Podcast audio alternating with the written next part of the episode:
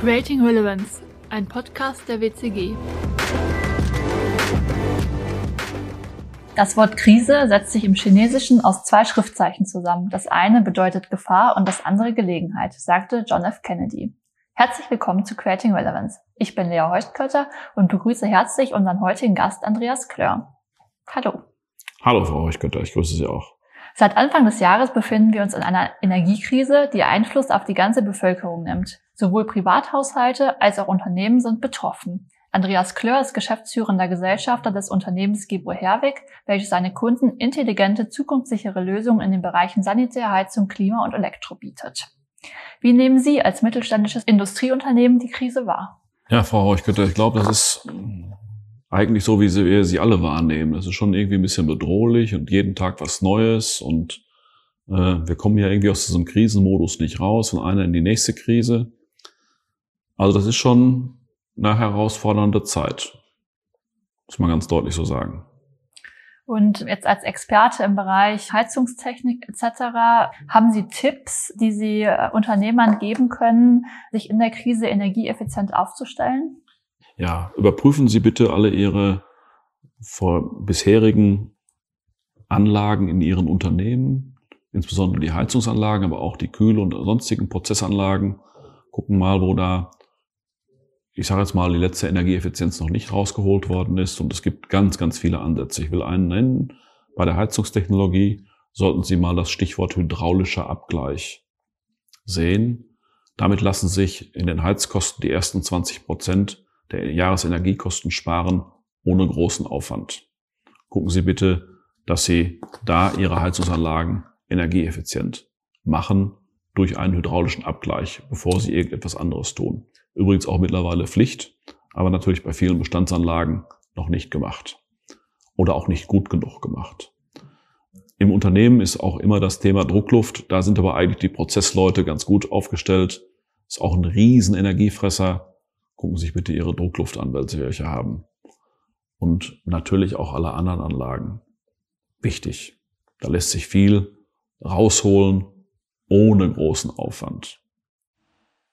In der Vergangenheit wurde ja häufig alles auf eine Karte gesetzt und wenig im Grunde über Ausfälle nachgedacht.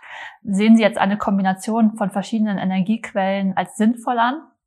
Absolut. Also wir haben ja früher immer über redundante Systeme nachgedacht, auch vielfach gerade mit Unternehmern, die einfach sagen, unsere Produktion darf nicht ausfallen, etc. etc. Wir brauchen ein redundantes System. Dann macht es durchaus Sinn, einen Energiemix zu haben.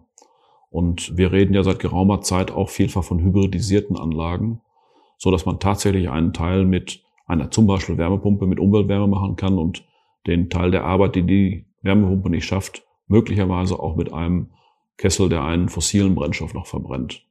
In der Zeit, in der es zum Beispiel zu kalt ist oder zu hohe Leistung gefordert werden. Also völlig klar, Energiemix gehört heutzutage komplett dazu. Sie haben es ja schon angesprochen, wir springen im Grunde von einer Krise in die nächste. In der Corona-Pandemie im Grunde gelernt, dass es einen riesen Antrieb auf das ganze Thema Digitalisierung gegeben hat. Sehen Sie jetzt einen ähnlichen Effekt in der Energiekrise, vielleicht was auch das ganze Thema erneuerbare Energien angeht?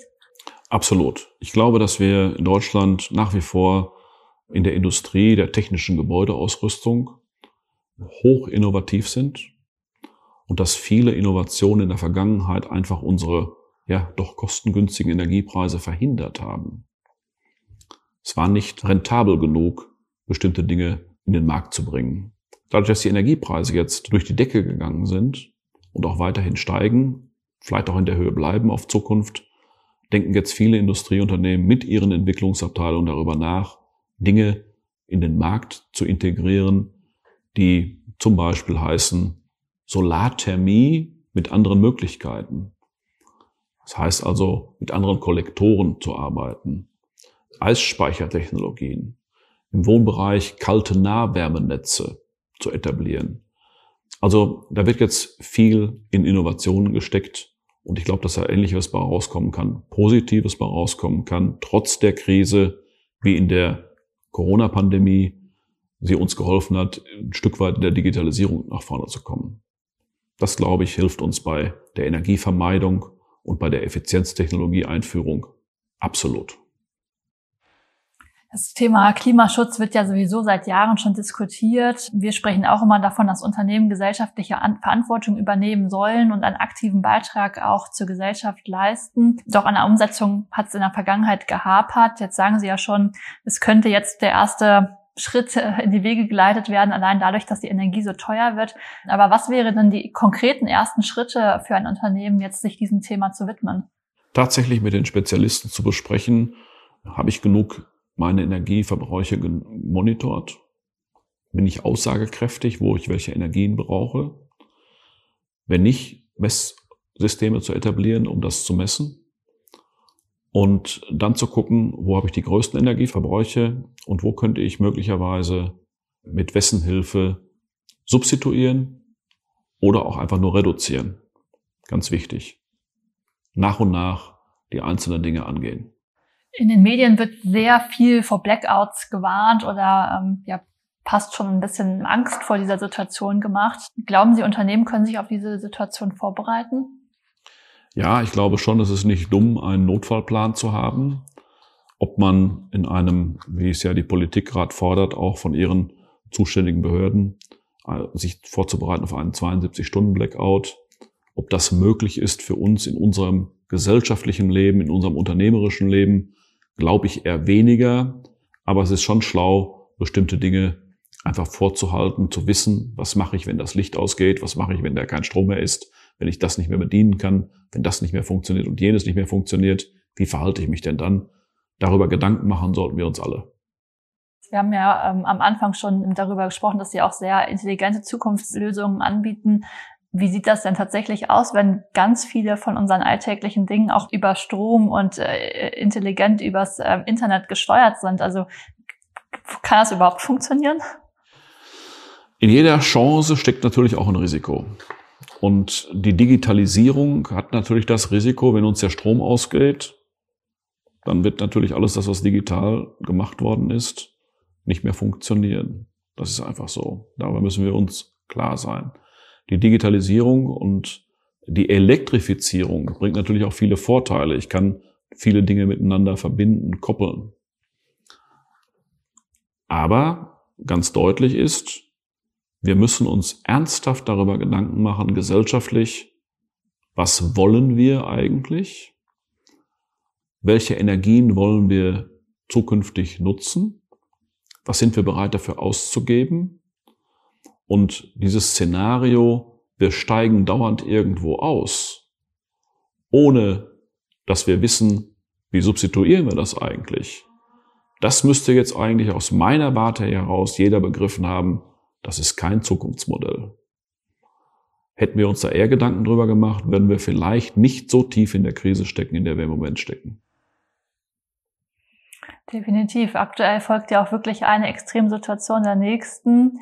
Was wünschen Sie sich für Ihr Unternehmen und die Energiebranche für die Zukunft? Das, was gerade passiert, wünsche ich mir für die Zukunft, nämlich dass Energie in aller Munde ist. Im Moment noch ziemlich negativ besetzt über die Preisentwicklung, die wir alle haben, aber mittlerweile werden ja eben Dinge auch in Frage gestellt. Es ist eben nicht mehr selbstverständlich, heißes Wasser zu haben, zu duschen, eine warme Wohnung, ein warmes Unternehmen zu haben, dass Prozesse alle funktionieren, da machen sich die Menschen jetzt schon doch Gedanken drüber. Das ist für mich ein tatsächliches Zukunftsmodell, dass die Menschen sich wirklich über die Energieverbräuche bewusst werden. Und wenn man sich über Dinge bewusst ist, dann kann man auch die Chancen und die Risiken besser einschätzen. Offenbar war unsere Energie, ich habe das schon gesagt, in der Vergangenheit zu billig, obwohl ich nie selbst dieses Empfinden hatte. Aber offenbar war das so, denn wir haben uns nicht so richtig Gedanken gemacht über die Dinge. Ich glaube, das geht immer so weiter. Jetzt merken wir, es geht nicht so weiter. Und wir müssen tatsächlich uns mit Dingen auseinandersetzen, die heißen, wie möchte ich was machen? Und nicht nur, was möchte ich nicht mehr machen? Ja, wenn wir unseren Komfort, unseren Wohlstand sichern wollen, müssen wir tatsächlich uns Gedanken machen über die Zukunft. Nachhaltig. Und nicht nur sagen, jetzt steigen wir erstmal aus und dann gucken wir mal. Das konnten wir uns leisten, als noch Gas floss.